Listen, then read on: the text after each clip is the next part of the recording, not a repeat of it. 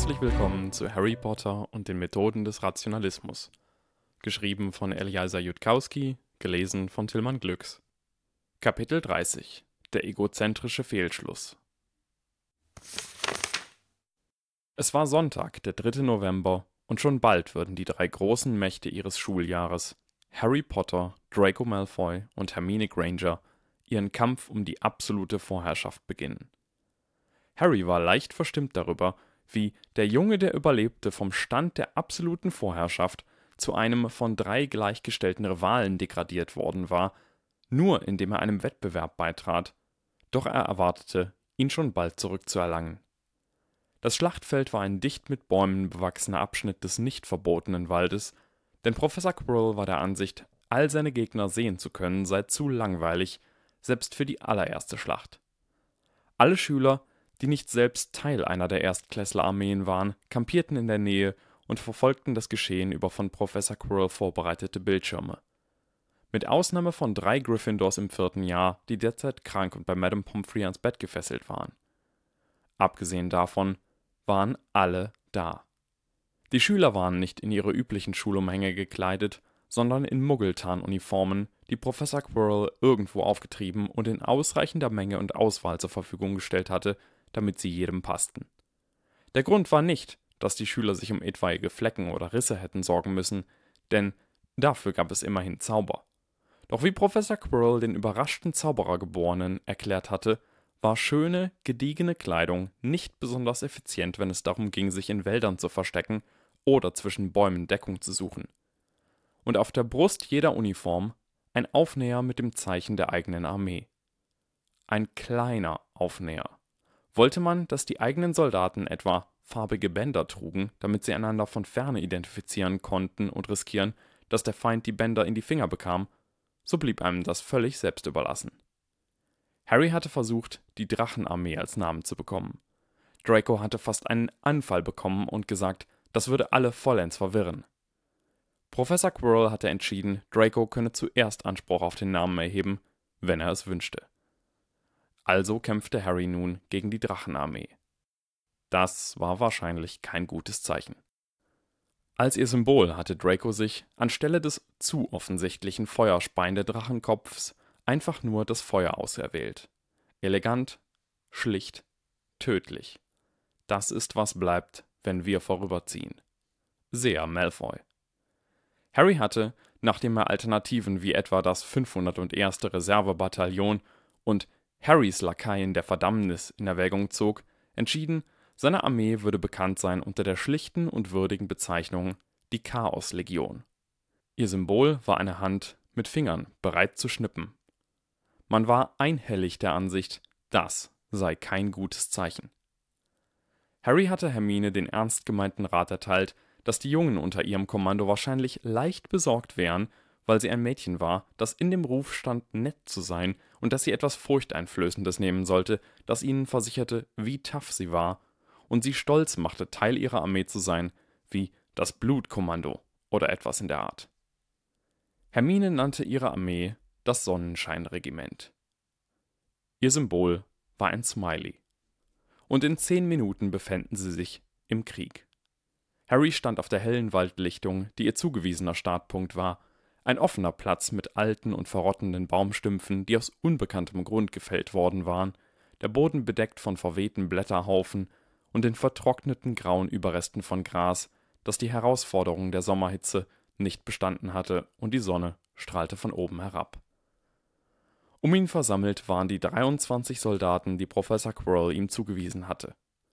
Natürlich hatte sich beinahe ganz Gryffindor eingeschrieben und mehr als die Hälfte von Slytherin, weniger als die Hälfte von Hufflepuff und eine Handvoll Ravenclaws. In Harrys Armee gab es zwölf Gryffindors und sechs Slytherins, vier Hufflepuffs und einen Ravenclaw neben ihm selbst. Nicht, dass ich das durch einen Blick auf die Uniformen irgendwie hätte sagen lassen. Kein Rot, kein Grün, kein Gelb, kein Blau. Nur ein Muggeltarnmuster und ein Aufnäher auf der Brust mit der Darstellung einer Hand, die Finger bereit zu schnippen. Harry betrachtete seine 23 Soldaten, die alle die gleiche Uniform trugen, ohne Zeichen von Gruppenzugehörigkeit, außer jenem kleinen Flicken. Und siehe, Harry lächelte, denn er begriff, welche Absicht hinter diesem Teil von Professor Quirrells Masterplan stand, und Harry würde das auch in vollem Maße für seine eigenen Zwecke zu nutzen wissen.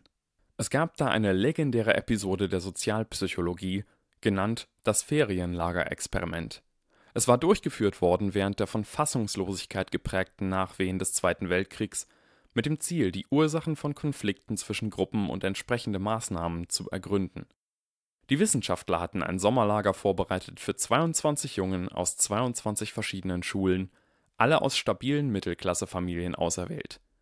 Die erste Phase des Experiments hatte herausfinden sollen, was nötig war, um einen Konflikt zwischen Gruppen auszulösen.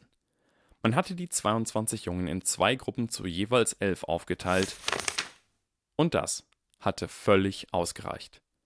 Die Feindseligkeiten hatten in dem Moment begonnen, als die zwei Gruppen auf die Anwesenheit der jeweils anderen in dem State Park aufmerksam geworden waren, gleich beim ersten Zusammentreffen hagelte es Beleidigungen.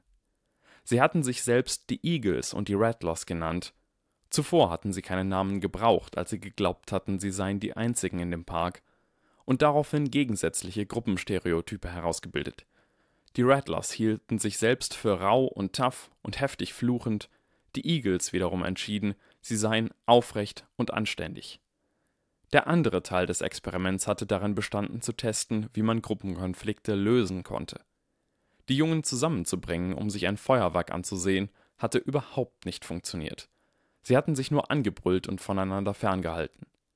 Was dagegen funktioniert hatte, war die Warnung vor möglichen Vandalen im Park und dass die beiden Gruppen zusammenarbeiten mussten, um ein Problem mit der Wasserversorgung des Parks zu lösen. Eine gemeinsame Aufgabe, ein gemeinsamer Feind. Harry hegte den starken Verdacht, Professor Quirrell habe dieses Prinzip tatsächlich sehr gut verstanden, als er entschieden hatte, drei Armeen pro Jahrgang zu schaffen. Drei Armeen, nicht vier und definitiv nicht nach Häusern getrennt. Abgesehen davon, dass Draco neben Mr. Crab und Mr. Goyle keine weiteren Slytherins zugewiesen worden waren. Es waren Sachen wie diese, die Harry überzeugten, dass Professor Quirrell trotz seiner zur Schau gestellten dunklen Ausstrahlung und seiner vorgeblichen Neutralität im Konflikt zwischen Gut und Böse insgeheim doch dem Guten den Rücken stärkte, nicht dass Harry je wagen würde, das laut zu sagen und Harry hatte entschieden, Professor Quirrells Plan voll auszunutzen, um eine Gruppenidentität nach seiner Vorstellung zu schaffen. Die Rattlers hatten, sobald sie auf die Eagles getroffen waren, von sich selbst gedacht als rau und tough und sich entsprechend verhalten. Die Eagles hatten entschieden, sie seien aufrecht und anständig. Und auf jener hellen Waldlichtung, verstreut zwischen den alten und verrottenden Baumstümpfen, umrissen von Sonnenlicht, das von oben erstrahlte, befanden sich General Potter und seine 23 Soldaten, aufgestellt in nichts, was auch nur entfernt an eine Formation erinnert hätte. Einige Soldaten standen, andere saßen, manche standen auf einem Bein, nur um anders zu sein. Immerhin war dies die Chaos-Legion. Und wenn es keinen Grund gab, fein säuberlich in Reih und Glied zu stehen, so hatte Harry verächtlich gemeint, dann würde es auch keine fein säuberlichen Reihen geben. Harry hatte die Armee in sechs Trupps zu je vier Soldaten eingeteilt, jeder Trupp kommandiert von einem Vorschlaggeber. Alle Truppen hatten den strikten Befehl, jeden Befehl zu missachten, der ihnen gegeben wurde, wenn es in dem Moment eine gute Idee zu sein schien, einschließlich diesem. Es sei denn, Harry oder der Vorschlaggeber stellte dem Befehl die Formel Merlin sagt voran, in welchem Fall tatsächlich Gehorsam erwartet wurde. Die wichtigste Angriffstaktik der Chaoslegion bestand darin, sich aufzuteilen und aus verschiedenen Richtungen heranzustürmen und aus willkürlich wechselnden Winkeln den zugelassenen Schlafzauber so schnell zu feuern, wie man die magische Stärke wieder aufbauen konnte. Und sah man die Chance, den Gegner abzulenken oder zu verwirren, so ergriff man sie. Schnell, kreativ, unberechenbar, ungleichförmig. Befolge nicht nur Befehle, denk nach, ob das, was du tust, jetzt gerade Sinn macht. Harry war nicht ganz so sicher, wie er sich gegeben hatte, dass dies tatsächlich das Optimum militärischer Effizienz darstellte, doch ihm war die einmalige Gelegenheit zuteil geworden, die Art und Weise zu ändern, wie einige der Schüler von sich selbst dachten, und so würde er sie nutzen. Fünf Minuten bis Kriegsbeginn, nach Harrys Uhr zu urteilen. General Potter ging, marschierte nicht, hinüber zu seiner gespannt wartenden Luftwaffe, die Besenstiele bereits fest im Griff. Alle Geschwader zum Rapport, sagte General Potter. Sie hatten das während ihrer einen Trainingslektion am Samstag geübt. Führer Rot bereit, sagte Seamus Finnegan, der keine Ahnung hatte, was es bedeutet. Rot 5 bereit, sagte Dean Thomas, der sein ganzes Leben darauf gewartet hatte, das zu sagen. Führer Grün bereit, sagte Theodore Nott eher steif. Grün 41 bereit, sagte Tracy Davis. Ich will, dass ihr in der Luft seid in der Sekunde, wenn wir die Glocke hören, sagte General Potter. Nicht angreifen, ich wiederhole, nicht angreifen. Zieht euch zurück, wenn ihr unter Feuer geratet. Natürlich zielte man nicht mit Schlafzaubern auf die Besen, man feuerte einen Zauber, der auf alles, was er traf, eine Zeit lang einen roten Schimmer warf. Traf man den Besen oder den Reiter, waren sie raus aus dem Spiel. Führer Rot und Rot 5 fliegt zu Malfoys Armee so schnell ihr könnt, bleibt so hoch wie ihr könnt und sie noch seht, kehrt augenblicklich zurück, sobald ihr sicher wisst, was sie tun. Führer Grün macht das gleiche bei Grangers Armee. Grün 41, du fliegst über uns und hältst Ausschau nach allen anrückenden Besen oder Soldaten. Du und nur du hast die Erlaubnis zu feuern. Und denk daran, ich sagte für nichts davon, Merlin sagt, aber wir brauchen wirklich die Information. Für Chaos! Für Chaos! gaben die vier mit variierendem Enthusiasmus zurück. Harry erwartete, dass Hermine einen direkten Angriff auf Draco startete, in welchem Fall er seine Truppen in Position bringen würde, um sie zu unterstützen, doch erst nachdem sie schwere Verluste eingefahren und einigen Schaden verursacht hatte. Wenn möglich, würde er es als heldenhafte Rettung darstellen. Immerhin war es der Sache nicht dienlich, wenn Sonnenschein glaubte, Chaos sei nicht ihr Freund. Doch nur für den Fall, dass nicht. Nun, deshalb blieb die Chaoslegion an Ort und Stelle, bis Führer Grün sich zurückmeldete. Dracos Züge würden in seinem eigenen Interesse liegen. Er würde voraussichtlich seine Armee darauf vorbereiten, sich gegen Hermine zu verteidigen. Ihm mochte klar sein, oder auch nicht, dass Harry darüber gelogen hatte, mit dem Angriff bis nach dem Ende dieser Schlacht zu warten. Harry hatte trotzdem zwei Besen auf die Drachenarmee angesetzt, nur für den Fall, sie versuchten irgendwas, und nur für den Fall, dass Mr. Goyle oder Mr. Crab gut genug waren, um einen Besenstiel vom Himmel zu schießen. Doch General Granger war die unvorhersehbare, und Harry konnte seinen Zug nicht machen, ehe er nicht wusste, wie sie zog. Im Herzen des Waldes, wo schattenhafte Muster, geworfen vom schwankenden Blätterdach der Bäume, über den Grund tanzten, stand General Malfoy, wo die Bäume sich etwas lichteten, und betrachtete seine Truppen mit stiller Genugtuung.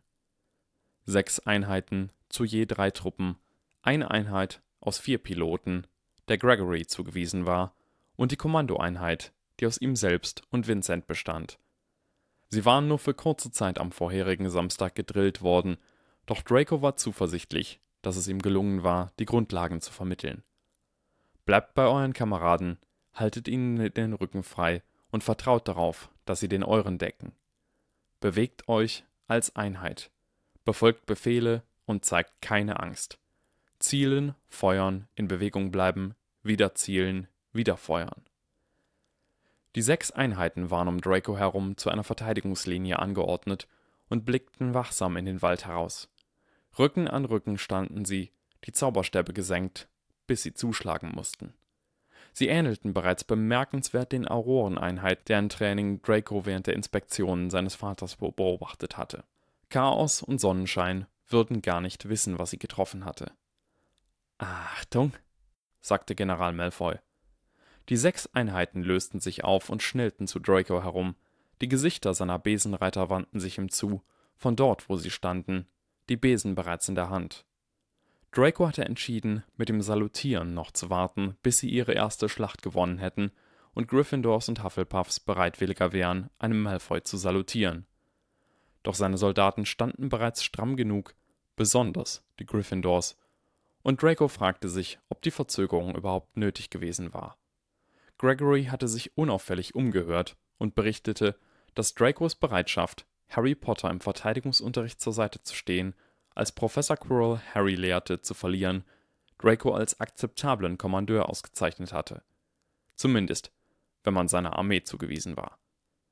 Nicht alle Slytherins sind gleich. Es gibt Slytherins und dann gibt es Slytherins, war, was die Gryffindors in Dracos Armee gegenüber ihren Hauskameraden zitierten. Draco war ehrlich erstaunt darüber, wie unglaublich einfach das gewesen war. Draco hatte zunächst protestiert, dass ihm keine weiteren Slytherins zugewiesen wurden, und Professor Quirrell hatte erklärt, wenn er der erste Malfoy sein wollte, der die vollständige politische Kontrolle über das Land erlangte, dann müsse er auch lernen, wie man die anderen drei Viertel der Bevölkerung regierte. Es waren Sachen wie diese, die Draco davon überzeugten, dass Professor Quirrell doch eine ganze Menge mehr Sympathie für die Guten hegte, als er nach außen durchblicken ließ. Die eigentliche Schlacht würde nicht besonders einfach werden, insbesondere wenn Granger die Drachen zuerst angriff. Draco hatte sich mit der Frage geplagt, ob er all seine Kräfte sofort in einem Präventivschlag gegen Granger einsetzen sollte, war aber besorgt, dass erstens Harry ihn komplett in die Irre geführt haben mochte bezüglich dessen, was Granger wahrscheinlich tun würde, und zweitens Harry ihn darüber in die Irre geleitet haben mochte, erst nach Grangers Angriff in die Schlacht einzugreifen. Allerdings besaß die Drachenarmee eine Geheimwaffe, genau genommen drei davon, was für den Sieg ausreichen mochte, selbst wenn sie von beiden Armeen zugleich angegriffen würden. Es war nun beinahe soweit, und das bedeutete, es war Zeit für die Ansprache vor der Schlacht, die Draco entworfen und auswendig gelernt hatte. Die Schlacht wird bald beginnen, sagte Draco. Seine Stimme war ruhig und präzise. Denkt an alles, was ich, Mr. Crab und Mr. Goyle euch gezeigt haben. Eine Armee ist siegreich, weil sie diszipliniert und tödlich ist. General Potter und die Chaos-Legion werden nicht diszipliniert sein. Granger und das Sonnenschein-Regiment werden nicht tödlich sein. Wir sind diszipliniert, wir sind tödlich, wir sind Drachen. Die Schlacht wird bald beginnen, und wir werden siegen. Improvisierte Ansprache von General Potter an die Chaoslegion unmittelbar vor ihrer ersten Schlacht am 3. November 1991 um 2.56 Uhr am Nachmittag. Meine Truppen, ich werde euch nicht anlügen, unsere Lage heute ist mehr als ernst. Die Drachenarmee hat noch keine einzige Schlacht verloren, und Hermine Granger hat ein sehr gutes Gedächtnis. Die Wahrheit ist, die meisten von euch werden wahrscheinlich sterben, und die Überlebenden werden die Toten beneiden. Doch wir müssen das hier gewinnen. Wir müssen das hier gewinnen, damit eines Tages unsere Kinder wieder den Geschmack von Schokolade kosten können. Alles steht hier auf dem Spiel. Buchstäblich alles. Wenn wir verlieren, wird das ganze Universum einfach verlöschen wie eine Glühbirne.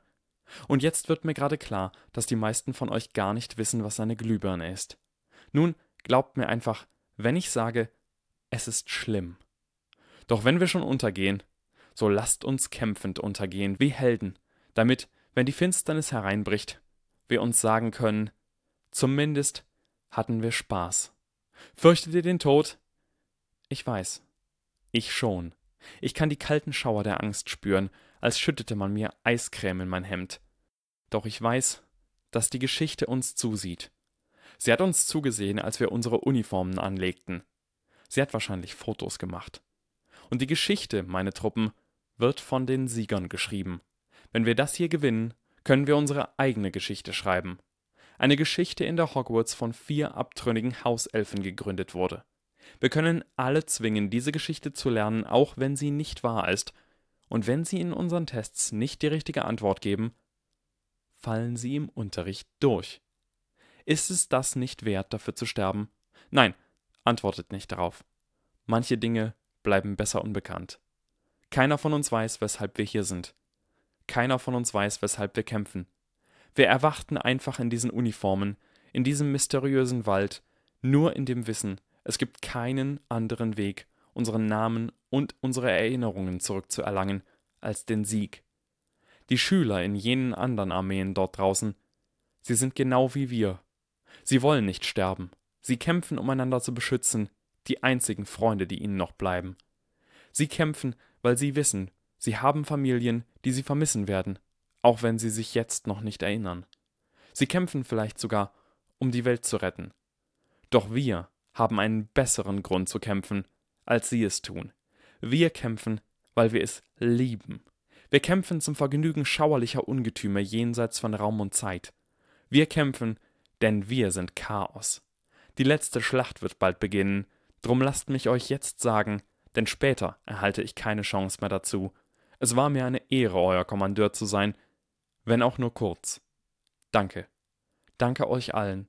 Und denkt daran, euer Ziel ist es nicht nur, den Feind zu schlagen, er soll euch auch fürchten. Ein gewaltiger, dröhnender Gong erschallte über dem Wald, und das Sonnenscheinregiment setzte sich in Marsch. Die Spannung stieg und stieg, während Harry und die 19 anderen verbleibenden Soldaten auf die Rückmeldung der fliegenden Krieger warteten. Es sollte nicht lange dauern, Besen waren schnell und die Entfernungen in dem Wald nicht groß, Zwei Besen näherten sich mit hoher Geschwindigkeit aus Richtung von Dracos Lager, und alle Soldaten spannten sich an. Sie führten nicht die Manöver aus, die der heutige Code für einen befreundeten Besen waren. Verteilen und Feuer! brüllte General Potter und ließ dann Worten Taten folgen, raste mit Höchstgeschwindigkeit auf die Deckung des Waldes zu, und dann, sobald Harry unter den Bäumen war, wirbelte er herum, hob seinen Zauberstab, versuchte den Besen am Himmel auszumachen. Entwarnung! Rief eine Stimme. Sie fliegen zurück. Harry zuckte im Geiste mit den Schultern. Es war nicht möglich gewesen zu verhindern, dass Draco diese Information bekam, und er würde nur erfahren, dass sie stillhielten. Und die Chaoten traten langsam aus dem Wald hervor. Ankommender Besen aus Richtung Granger, rief eine andere Stimme. Ich glaube, es ist Führer Grüne, hat Sturzflug und Rolle gemacht. Augenblicke später tauchte Theodor Nott aus dem Himmel herab und kam inmitten der Soldaten zum Stehen. Granger hat ihre Streitkräfte zweigeteilt, rief Nott auf seinem Besen schwebend. Schweiß befleckte seine Uniform und alle Zurückhaltung war aus seiner Stimme gewichen. Sie greift beide Armeen an. Zwei Besen schützen jede Streitmacht. Sie haben mich den halben Weg hierher verfolgt. Sie teilt ihre Armee auf. Was in aller Welt? Eine große Streitmacht, die ihr Feuer auf eine kleine konzentrierte, konnte diese rapide dezimieren, ohne im Gegenzug selbst viel Schaden zu nehmen. Wenn 20 Soldaten 10 Soldaten gegenübertraten, so wurden 20 Schlafzauber auf die 10 Soldaten gerichtet, bei nur 10 Schlafzaubern in die andere Richtung.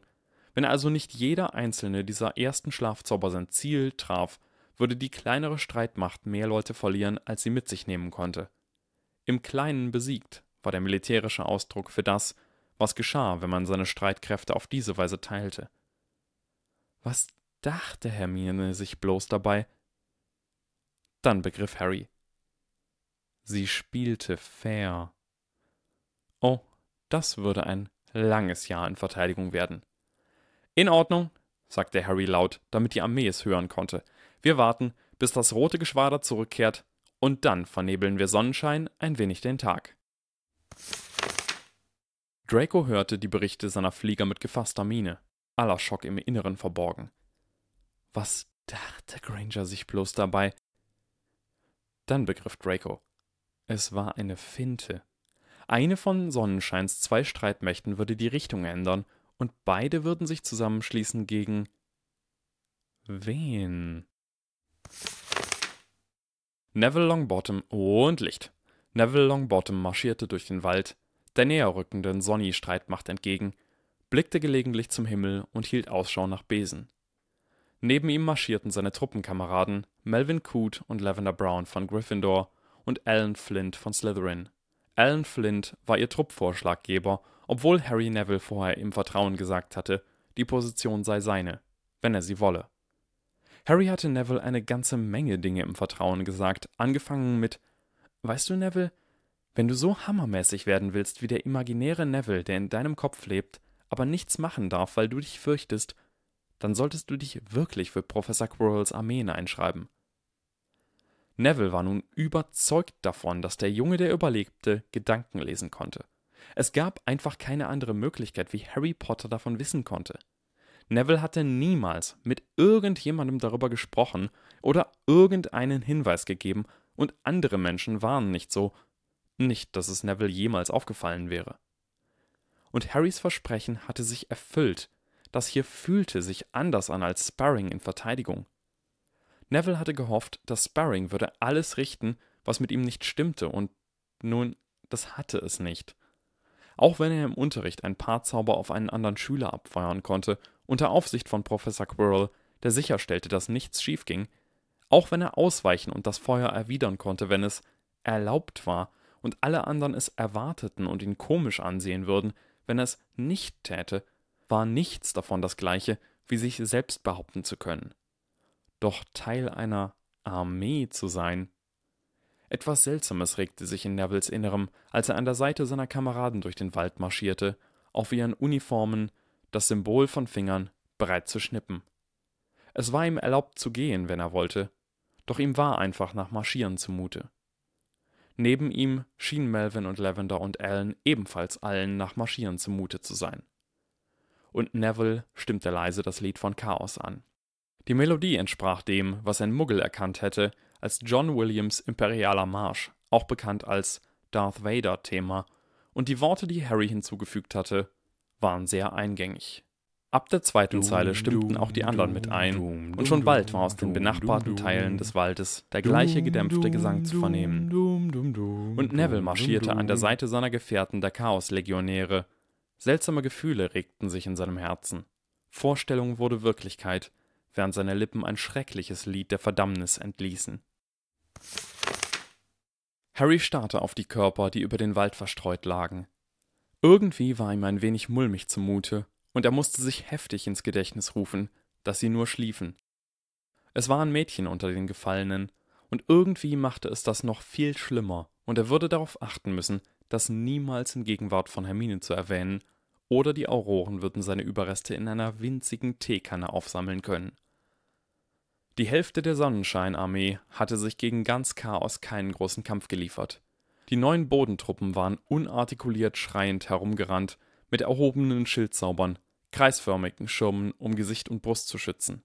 Doch man konnte nicht feuern und zur gleichen Zeit den Schild aufrechterhalten, und Harrys Soldaten hatten einfach auf die Beine gezielt. Alle Sonnies bis auf eine waren gefallen, sobald die Somnium-Schreie die Luft erfüllten. Diese letzte hatte ihren Schild fallen lassen und es geschafft, einen von Harrys Soldaten auszuschalten, bevor sie von der zweiten Welle von Schlafzaubern getroffen wurde. Der Schlaffluch war zum Glück auch bei mehrfachen Treffern sicher. Die zwei Sonnibesen waren weit schwieriger herunterzuholen und hatten drei Chaoten auf dem Gewissen, bevor sie von massivem Bodenfeuer eingehüllt wurden. Hermine war nicht unter den Gefallenen. Draco musste sie erwischt haben, und das machte Harry auf ganz und gar unverständliche Weise wütend.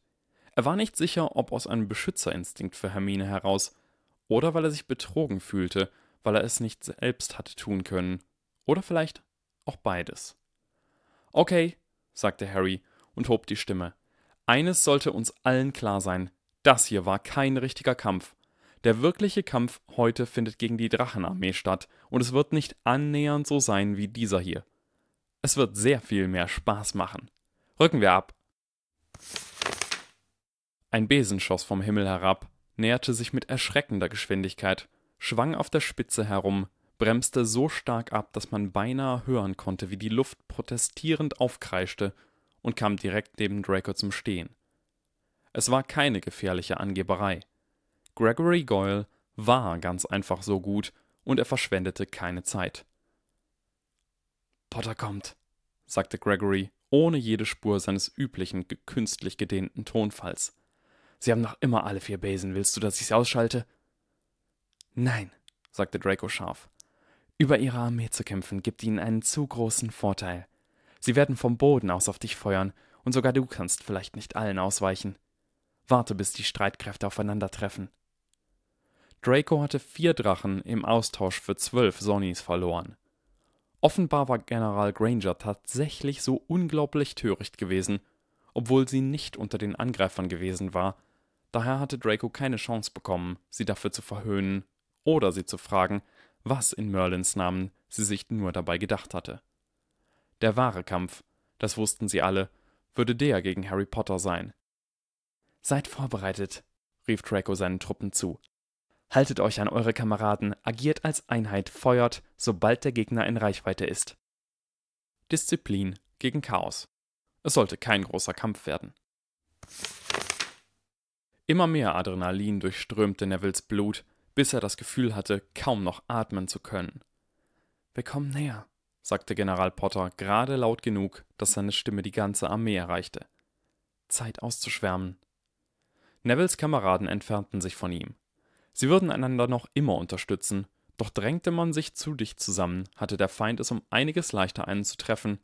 Für die eigenen Kameraden bestimmtes Feuer konnte sein Ziel verfehlen und einen stattdessen selbst treffen. Man war sehr viel schwieriger zu treffen, wenn man sich aufteilte und so schnell bewegte, wie man nur konnte. Das erste, was General Potter während ihrer Trainingseinheit getan hatte, war, sie aufeinander feuern zu lassen, wenn beide Seiten rannten oder stillstanden und sich Zeit nahmen, um zu zielen, oder die eine sich bewegte und die andere stillstand. Der Gegenzauber des Schlafzaubers war sehr einfach, obwohl man ihn während der echten Kämpfe nicht verwenden durfte. General Potter hatte sorgfältig alles aufgezeichnet, was geschah, ein wenig geknobelt und gerechnet und dann verkündet, es sei sinnvoller, wenn sie sich nicht darauf konzentrierten, sorgfältig zu zielen, sondern darauf, sich schnell zu bewegen, damit sie nicht getroffen würden. Es störte Neville noch immer ein wenig, nicht Seite an Seite mit seinen Kameraden zu marschieren, doch die furchterregenden Schlachtrufe, die sie gelernt hatten, erschallten bereits über seinen Kopf hinweg, und das machte eine Menge wett. Dieses Mal schwor sich Neville im Stillen, würde seine Stimme definitiv, ganz sicher kein Quieken von sich geben. Schilde hochfahren, sagte General Potter. Energie auf die Frontaldeflektoren. Contego, murmelte die Armee, und kreisförmige Schilde materialisierten sich vor Kopf und Brust. Ein scharfer Geschmack erfüllte Nevilles Mund. General Potter hätte sie nicht angewiesen, die Schilde zu wirken, wenn sie nicht fast in Reichweite wären. Neville konnte die uniformierten Gestalten der Drachen ausmachen, die sich durch das dichte Laubwerk der Bäume bewegten, und die Drachen würden sie ebenfalls sehen. Attacke! kam ein Schrei aus der Ferne. Die Stimme von Draco Malfoy und General Potter bellte: Angriff! All das Adrenalin in Nevilles Blut wurde freigesetzt und seine Beine übernahmen das Kommando, ließen ihn fliegen, schneller als er je zuvor gerannt war, direkt auf den Feind zu und er wusste ohne hinzusehen, dass all seine Kameraden dasselbe taten. Blut für den Blutgott! schrie Neville. Schädel für den Schädelthron! Ja! Schub Nigurat! Das Tor des Gegners ist seitwärts! Es gab einen lautlosen Einschlag, als ein Schlafzauber seine Energie gegen Nevilles Schild verpuffen ließ. Wenn noch andere Zauber gefeuert worden waren, so hatten sie nicht getroffen. Neville sah den flüchtigen Ausdruck der Angst auf Wayne Hopkins Gesicht, als er neben zwei Gryffindors stand, die Neville nicht erkannte, und dann ließ Neville den simplen Schild fallen und feuerte auf Wayne, verfehlte ihn. Seine rasenden Beine trugen ihn direkt an der feindlichen Gruppe vorbei und auf weitere drei Drachen zu, die die Zauberstäbe auf ihn richteten. Ihre Münder öffneten sich. Ohne auch nur nachzudenken, tauchte Neville zum Waldboden ab, gerade als die drei Stimmen schrien: Somnium! Es schmerzte. Harte Steine und Zweige bohrten sich in Neville hinein, als er sich abrollte. Es war nicht so schlimm wie von einem Besenstiel zu fallen, doch es war trotzdem ganz schön hart auf dem Boden aufgekommen zu sein, und dann blieb Neville, einer plötzlichen Eingebung folgend, still liegen und schloss die Augen. Aufhören! schrie eine Stimme. Schießt nicht auf uns, wir sind Drachen! In einem Anflug glorreicher Genugtuung wurde Neville klar, dass er es geschafft hatte, zwischen zwei Gruppen von Drachen zu gelangen, genau als die eine Gruppe auf ihn gefeuert hatte. Harry hatte davon gesprochen, als eine Taktik, damit der Gegner zögerte zu feuern, doch offenbar funktionierte sie sogar noch etwas besser. Und nicht nur das. Die Drachen glaubten, sie hätten ihn erwischt, da sie Neville hatten fallen sehen, genau als sie gefeuert hatten. Neville zählte im Kopf bis zwanzig, dann öffnete er einen Spalt weit die Augen. Die drei Drachen waren ganz in seiner Nähe, Ihre Köpfe drehten sich wie rasend, während um sie herum Schreie von Somnium und Schädel für den Schädelthron die Luft erfüllten. Alle drei hatten jetzt simple Schilde erhoben. Nevilles Zauberstab lag noch immer in seiner Hand, und es war nicht schwer, ihn auf die Schuhe eines der Jungen zu richten und zu flüstern Somnium.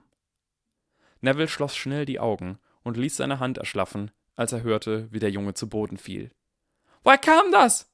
Schrie Justin Finch Flatleys Stimme, und Neville hörte Geraschel auf dem belaubten Waldboden, wie von zwei Drachen, die herumwirbelten, auf der Suche nach einem Gegner. Schließt die Reihen, bellte Malfoys Stimme. Alle Mann zu mir, lasst euch nicht auseinandertreiben. Nevilles Ohren vernahmen, wie die zwei Drachen tatsächlich über seinen hingestreckten Körper sprangen, als sie sich davon machten.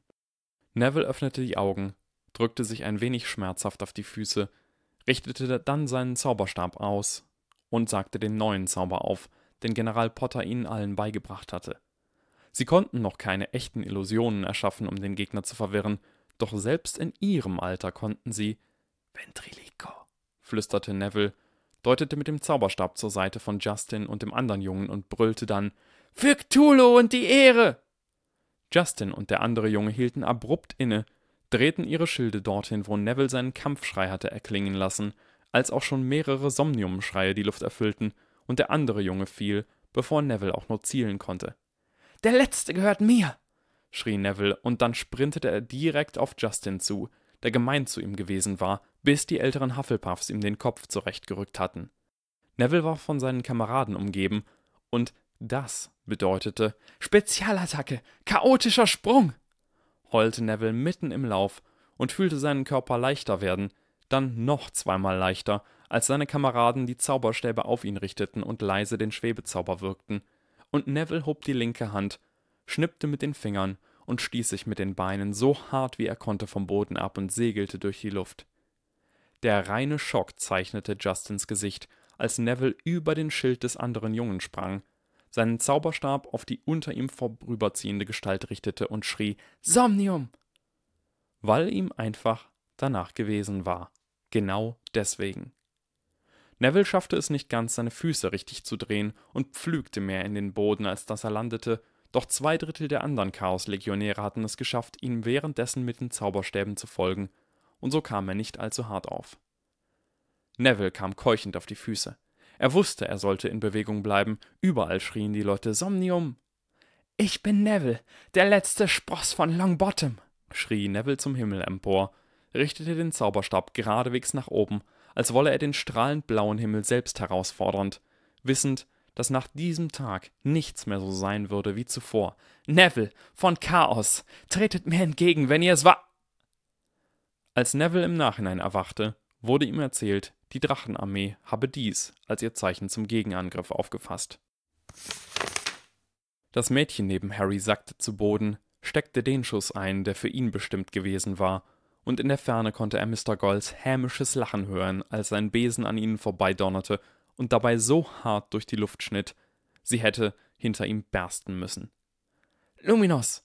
schrie einer der Jungen neben Harry, der die magische Stärke nicht rechtzeitig hatte wieder aufbauen können, um es früher zu tun, und Mr. Goyle wich aus, ohne mit der Wimper zu zucken. Chaos blieben jetzt nur noch sechs Soldaten übrig, und die Drachenarmee hatte zwei. Das einzige Problem war, dass einer dieser Soldaten unantastbar war und der andere drei Soldaten beschäftigt hielt, nur um ihn in seinem Schild zu halten. Sie hatten mehr Soldaten an Mr. Goyle verloren als an alle anderen Drachen zusammen, er spann und wand sich so schnell durch die Luft, dass niemand ihn treffen konnte, und dabei konnte er noch Leute abschießen. Harry hatte alle möglichen Arten durchdacht, um Mr. Goyle zu stoppen, doch keine von ihnen war sicher. Selbst den Schwebezauber zu benutzen, um ihn zu verlangsamen, es war ein kontinuierlicher Strahl und damit viel leichter zu zielen, wäre nicht sicher, weil er vom Besenstiel fallen könnte, ihm Gegenstände in den Weg zu werfen wäre nicht sicher, und es wurde immer schwerer, sich das ins Gedächtnis zu rufen, während Harrys Blut gefror. Es ist ein Spiel. Du versuchst nicht, ihn umzubringen, Wirf nicht all deine Pläne für die Zukunft weg. Für ein Spiel. Harry konnte das Muster sehen. Er konnte sehen, wie Mr. Goyle durch die Luft spann. Er konnte sehen, wie und wann sie alle feuern mussten, um ein Netz von Schüssen zu spinnen, dem Mr. Goyle nicht würde ausweichen können, aber er hatte es seinen Soldaten einfach nicht schnell genug erklären können. Sie konnten ihre Schüsse nicht gut genug koordinieren, und jetzt hatten sie auch nicht mehr genug Leute dafür. Ich weigere mich zu verlieren, nicht so, nicht meine gesamte Armee an einen Soldaten.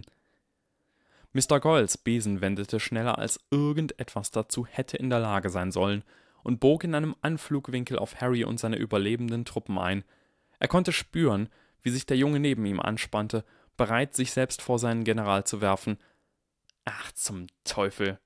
Harrys Zauberstab hob sich, fokussiert auf Mr. Goyle. Harrys Geist visualisierte das Muster. Harrys Lippen öffneten sich und seine Stimme schrie: Luminos, Luminos, Luminos, Luminos, Luminos, Luminos, Luminos. Als Harrys Augen sich wieder öffneten, fand er sich liegend in bequemer Position wieder, die Hände über der Brust gefaltet, hielten seinen Zauberstab wie ein gefallener Held. Langsam setzte Harry sich auf. Seine Magie schmerzte. Ein seltsames Gefühl, doch nicht gänzlich unangenehm, sowie das Brennen und die Trägheit nach einer großen körperlichen Anstrengung. Der General ist wach, rief eine Stimme, und Harry blinzelte und richtete seine Aufmerksamkeit in jene Richtung. Vier seiner Soldaten hielten ihre Zauberstäbe auf eine schimmernde prismatische Halbkugel gerichtet, und Harry erkannte, dass die Schlacht noch nicht vorüber war. Richtig, er war nicht von einem Schlaffluch getroffen worden, sondern er hatte sich nur erschöpft. Wenn er also aufwachte, war er immer noch im Spiel. Harry vermutete, er würde sich die ein oder andere Standpauke darüber anhören dürfen, seine Magie nicht wegen eines Kinderspiels bis zur Bewusstlosigkeit zu erschöpfen. Doch er hatte Mr. Goyle nicht verletzt, als er die Beherrschung verloren hatte. Und das war das Wichtigste. Dann rastete eine weitere Erkenntnis ein in Harrys Geist und er blickte auf den Stahlring am kleinen Finger seiner linken Hand hinab und hätte beinahe laut geflucht, als er sah, dass der winzige Diamant fehlte und ein Marshmallow auf dem Boden lag, nahe der Stelle, wo er gefallen war. Er hatte diese Verwandlung seit 17 Tagen aufrechterhalten und würde jetzt wieder von vorn anfangen müssen. Hätte schlimmer sein können. Er hätte das auch 14 Tage später machen können, nachdem Professor McGonagall ihm erlaubt hätte, den Stein seines Vaters zu transfigurieren. Das war eine sehr gute Lektion, auf die leichte Tour gelernt. Notiz an mich: immer Ring vom Finger entfernen, bevor Magie komplett erschöpft. Harry drückte sich hoch, stellte sich dabei ziemlich schwerfällig an.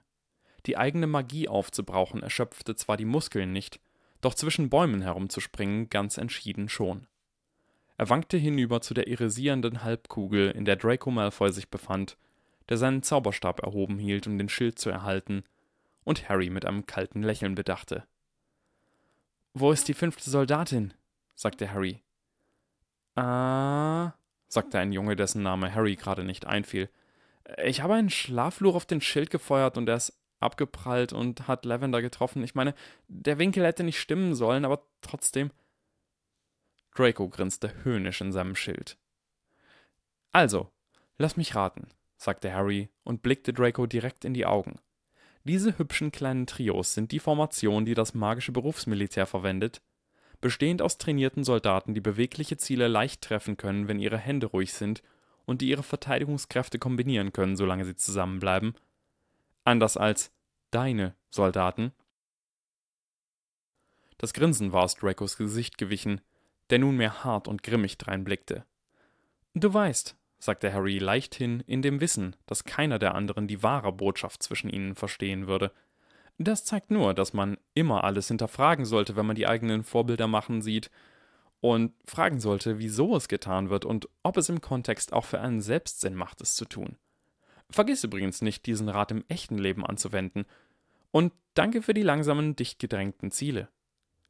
Denn Draco hatte diese Lektion bereits erhalten und sie, wie Harry vermutete, aus dem Verdacht heraus verworfen, Harry würde nur versuchen, seine Loyalität weiter von den Traditionen der Reinblüter abzubringen. Was natürlich stimmte. Doch dieses Beispiel würde ihm am nächsten Samstag eine exzellente Ausrede bieten, zu behaupten, seine Autoritäten in Frage zu stellen, war lediglich eine praktische Taktik fürs reale Leben. Und Harry würde ebenfalls die Experimente erwähnen, die er durchgeführt hatte, zuerst mit Individuen und dann mit Gruppen, um zu prüfen, ob seine Idee, was die Bedeutung der Geschwindigkeit anbelangte, tatsächlich korrekt waren und so Draco noch einmal deutlich machen, wie wichtig es war, allzeit nach Chancen Ausschau zu halten, die Methoden in der täglichen Praxis anzuwenden.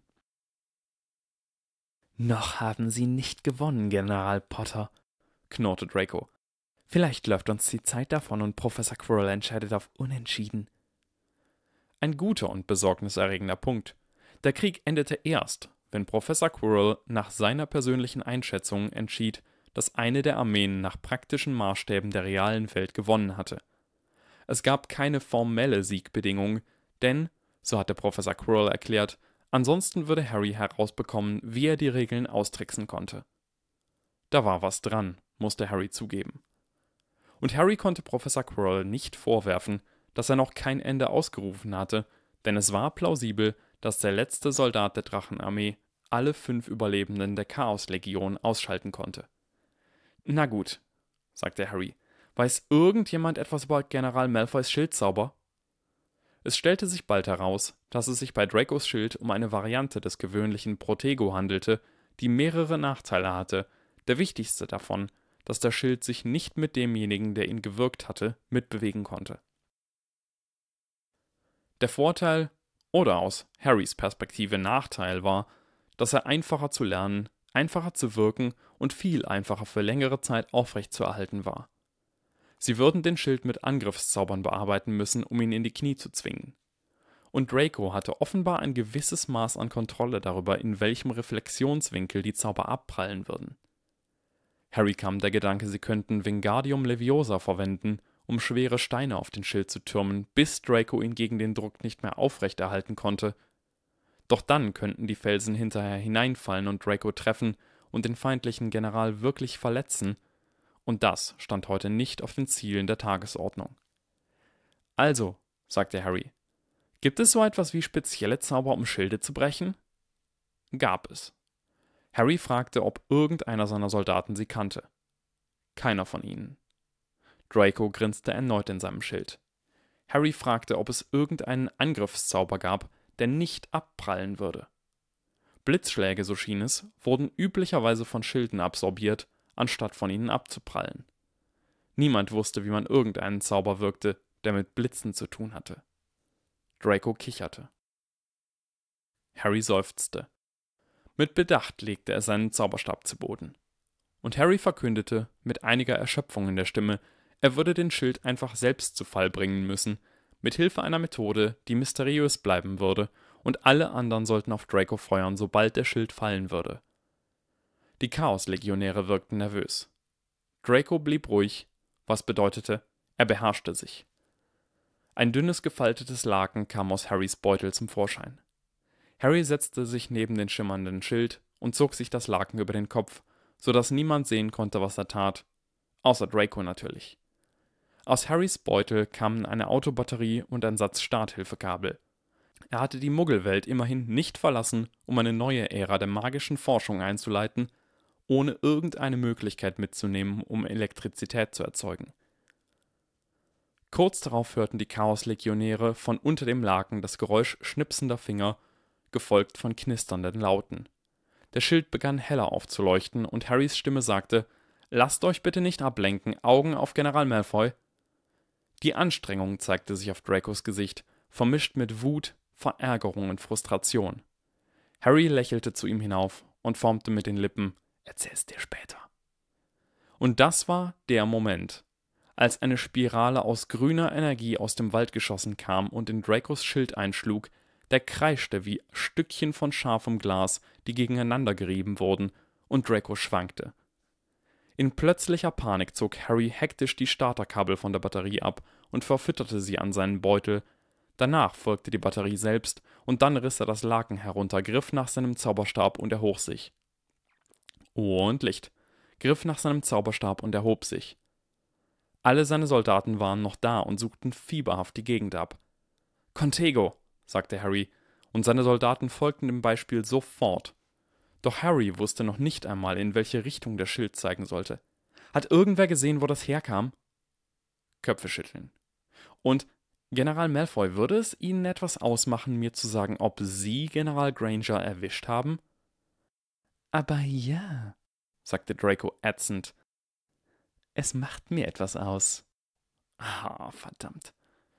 Harrys Geist begann zu rechnen. Draco nun schon einigermaßen ausgelaugt, Harry ebenfalls erschöpft, Hermine wer weiß wo in den Wäldern, Harry und noch vier andere Chaoten übrig.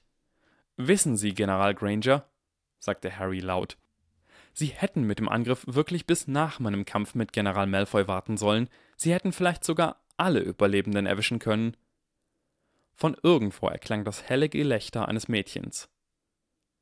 Harry erstarrte. Das war nicht Hermine. Und da erhob sich ein grauenvoller, gespenstischer, fröhlicher Gesang, ertönte überall um sie herum. Habt keine Angst, seid nicht verzagt, uns fürchtet nur, wer Böses wagt. Granger hat betrogen, platzte es aus Draco in seinem Schild heraus. Sie hat ihre Soldaten aufgeweckt. Wieso lässt Professor Quirrell? Lasst mich raten, sagte Harry. In seinem Bauch rumorte es bereits. Er hasste es, wirklich zu verlieren. Es war ein sehr leichter Kampf, nicht wahr? Sie fielen wie die Fliegen. Ja, sagte Draco, wir haben sie alle mit der ersten Salve erwischt. Der Ausdruck entsetzter Erkenntnis sprang von Draco auf die Chaoslegionäre über. Nein, sagte Harry, haben wir nicht. Gestalten in Tarnfarben tauchten zwischen den Bäumen auf. Verbündete? sagte Harry. Verbündete, sagte Draco. Gut, sagte die Stimme von General Granger, und eine Spirale aus grüner Energie erstrahlte aus den Wäldern und zersprengte Dracos Schild in Stücke. General Granger blickte über das Schlachtfeld mit dem deutlichen Gefühl der Genugtuung. Sie verfügte nur noch über neun Sonnenscheinsoldaten, doch das reichte wahrscheinlich aus, um sich um die letzten Überlebenden der feindlichen Streitkräfte zu kümmern, besonders da Pavati, Anthony und Ernie ihre Zauberstäbe bereits auf General Potter gerichtet hielten, den sie befohlen hatte, lebend zu fangen. Nee, also naja, bei Bewusstsein. Sie wusste, das war böse, doch sie hatte wirklich, wirklich, wirklich ihre Schadenfreude genießen wollen. Da steckt doch ein Trick dahinter, oder? sagte Harry, die Anstrengung in seiner Stimme hörbar. Es muss irgendein Trick sein. Du kannst nicht auf einmal ein perfekter General sein. Nicht auch noch zu allem anderen. In dir steckt nicht so viel von einem Slytherin. Du schreibst keine Schauergedichte. Niemand kann in allem so gut sein. General Granger blickte sich unter ihren Sonnenscheinsoldaten um und wandte sich dann wieder Harry zu. Alle beobachteten das hier wahrscheinlich draußen auf den Schirmen. Und General Granger sagte, wenn ich nur genug lerne, kann ich alles schaffen. Ach komm schon, das ist doch Bu Somnium. Harry sackte mitten im Satz zu Boden. Sonnenschein gewinnt, intonierte die gewaltige Stimme von Professor Quirrell, schien von überall und nirgends zu kommen. Nettigkeit hat triumphiert, schrie General Granger. Hurra! riefen die Sonnenscheinsoldaten. Selbst die Jungen von Gryffindor stimmten mit ein, und das mit Stolz. Und wie lautet die Moral aus der heutigen Schlacht? sagte General Granger. Wenn wir nur genug lernen, können wir alles schaffen. Und die Überlebenden des Sonnenscheinregiments marschierten davon zum Feld des Sieges und ließen dabei ihr Marschlied erschallen. Habt keine Angst, seid nicht verzagt, uns fürchtet nur, wer Böses wagt. Dem zeigen wir ein Heim geschwind, wo lauter neue Freunde sind. Und fragt man dort, wer euch gesendet, sagt Grangers Sonnenschein Regiment. Somnium. Nachspiel. Harry schritt in seinem Generalsbüro auf und ab, das dafür wunderbar geeignet war, Soweit er sagen konnte, schien es keinen anderen Nutzen zu haben. Wie? Wie? Hermine hätte diese Schlacht nicht gewinnen sollen. Nicht bei ihrem ersten Versuch, nicht trotz ihrer überhaupt nicht gewalttätigen Natur. Zu allem Überfluss, einfach so auch noch eine großartige militärische Kommandeurin zu sein, war einfach zu viel. Selbst für sie. Hatte sie die Taktik in einem Buch über Militärgeschichte entdeckt? Aber es war nicht nur diese eine Taktik gewesen. Sie hatte ihre Truppen perfekt positioniert, um jeden Weg zum Rückzug abzuschneiden. Ihre Truppen waren besser koordiniert als seine oder die von Draco. Hatte er ihr das Tagebuch von General Tacticus gegeben oder sowas? Harry entging hier etwas, etwas wirklich Wichtiges, und sein Geist drehte sich immer wieder im Kreis, doch er bekam es nicht heraus. Schließlich seufzte Harry. Er kam damit einfach nicht weiter und er musste vor der nächsten Schlacht von Hermine oder irgendjemand anderem den Schlagbohrfluch lernen. Professor Quirrell hatte Harry klargemacht, belustigt, doch mit scharfem, warnenden Unterton in der Stimme, dass keine magischen Gegenstände außer denen, die ich zur Verfügung stelle, Muggeltechnologie mit einschloss, egal wie sehr das keine Magie war. Außerdem musste Harry sich auch noch etwas einfallen lassen, wie er beim nächsten Mal Mr. Goyle vom Himmel holen sollte. Die Schlachten machten für die Generäle eine Menge Quirrell-Punkte aus, und Harry musste sich langsam ins Zeug legen, wenn er Professor Quirrells Weihnachtswunsch gewinnen wollte. Somnium! In seinem Privatzimmer in Slytherin starrte Draco Malfoy ins Leere, als sei die Mauer vor seinem Schreibtisch die faszinierendste Oberfläche auf der Welt. Wie? Wie? Im Rückblick war es ein ziemlich offensichtlicher Einfall gewesen, was listige Pläne anging, doch Granger sollte gar nicht gerissen sein. Sie hatte zu viel von einem Hufflepuff in sich gehabt, um einen simplen Schlagzauber auszuführen. Hatte Professor Quirrell ihr trotz seines Versprechens Ratschläge erteilt oder? Und dann machte Draco endlich, was er schon viel früher hätte tun sollen. Was er schon nach seinem ersten Treffen mit Granger hätte tun sollen. Was Harry Potter ihm gesagt hatte, dass er tun sollte, wofür er ihn trainiert hatte und doch hatte Harry Draco auch gewarnt, dass es Zeit brauchen würde, bis sein Hirn klar begriff, dass die Methoden auf das reale Leben anzuwenden waren, und bis heute hatte Draco das nicht verstanden. Jeden einzelnen seiner Fehler hätte er vermeiden können, wenn er nur die Dinge angewandt hätte, die Harry ihm bereits erklärt hatte. Draco sagte laut Ich erkenne, dass ich verwirrt bin. Deine Stärke als Rationalist ist deine Fähigkeit, von Fiktion verwirrter zu sein als von der Realität. Draco war verwirrt. Daher musste etwas, das er glaubte, Fiktion sein. Granger hätte zu all dem nicht in der Lage sein sollen. Daher war sie es wahrscheinlich auch nicht. Ich verspreche General Granger in keiner Weise zu helfen, von der Sie beide nicht wissen. In einem Anflug plötzlicher, entsetzter Erkenntnis fegte Draco seine Papiere aus dem Weg, jagte durch die Unordnungen auf seinem Schreibtisch, bis er es fand. Und da war es. Genau dort in der Liste von Menschen und Material, die jeder der drei Armeen zugewiesen waren. Verfluchter Professor Quirrell. Draco hatte es gelesen und hatte es doch nicht gesehen. Somnium, das Sonnenlicht des Nachmittags ergoss sich ins Büro des Sonnenscheinregiments, erleuchtete General Granger in ihrem Stuhl, als glühe sie mit einer goldenen Aura. Wie lange glaubst du, braucht Malfoy, bis er es rausfindet? sagte General Granger. Nicht lange, sagte Colonel Blaze Sabini. Hat er vielleicht schon. Wie lange wird Potter dafür brauchen? Ewig, sagte General Granger, es sei denn, Malfoy erzählt es ihm, oder einem seiner Soldaten wird es klar. Harry Potter denkt einfach nicht so. Wirklich? sagte Captain Ernie Macmillan und blickte von einem der Ecktische auf, wo er im Schach von Captain Ron Weasley vernichtend geschlagen wurde. Sie hatte natürlich all die anderen Stühle zurückgebracht, nachdem Malfoy verschwunden war. Ich meine, es scheint mir irgendwie offensichtlich zu sein.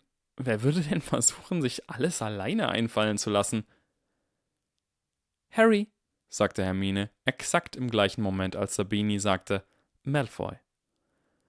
Malfoy hält sich für um Welten besser als alle anderen, sagte Sabini. Und Harry sieht einfach die meisten anderen Menschen nicht wirklich so, sagte Hermine. Eigentlich war es irgendwie traurig. Harry war sehr, sehr allein aufgewachsen. Es war nicht so, dass er in solchen Begriffen dachte, nur Genies hätten ein Recht zu existieren.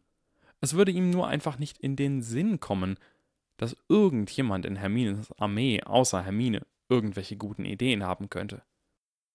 Jedenfalls, sagte Hermine, Captains Goldstein und Weasley, Sie haben die Aufgabe, sich neue Strategien für unsere nächste Schlacht einfallen zu lassen. Captains Macmillan und Susan, sorry, ich meinte äh, Macmillan und Bones, suchen Sie nach neuen Taktiken, die wir verwenden können. Außerdem jede Art von Training, die wir Ihrer Meinung nach versuchen sollten. Oh, und ich gratuliere zu Ihrem Marschlied, Captain Goldstein. Ich denke, es hat der Truppenmoral wirklich gut getan. Was werden Sie tun? Und Licht. Was werden Sie tun? sagte Susan. Und Colonel Sabini? Hermine erhob sich aus ihrem Stuhl und streckte sich. Ich werde herauszufinden versuchen, was Harry Potter wohl denkt, und Colonel Sabini wird sich überlegen, was Draco Malfoy tun könnte, und wir gesellen uns beide wieder zu ihnen, sobald uns etwas eingefallen ist. Ich mache einen Spaziergang, während ich nachdenke. Sabini, wollen Sie mitkommen? Ja, General, sagte Sabini steif. Es hatte kein Befehl sein sollen. Hermine seufzte innerlich ein wenig. Daran würde sie sich erst noch gewöhnen müssen, und obwohl Sabinis erste Idee zweifellos funktioniert hatte, war sie nicht ganz sicher, dass Professor Quirrells Zitat Mischung aus positiven und negativen Anreizen Zitat Ende ausreichen würde, den Slytherin bis zum Dezember gänzlich auf ihrer Seite zu halten, wenn Verräter zum ersten Mal erlaubt würden. Sie hatte auch noch immer keine Idee, was sie mit Professor Quirrells Weihnachtswunsch anstellen sollte. Vielleicht würde sie einfach Mandy fragen, ob sie irgendetwas wollte, wenn es soweit war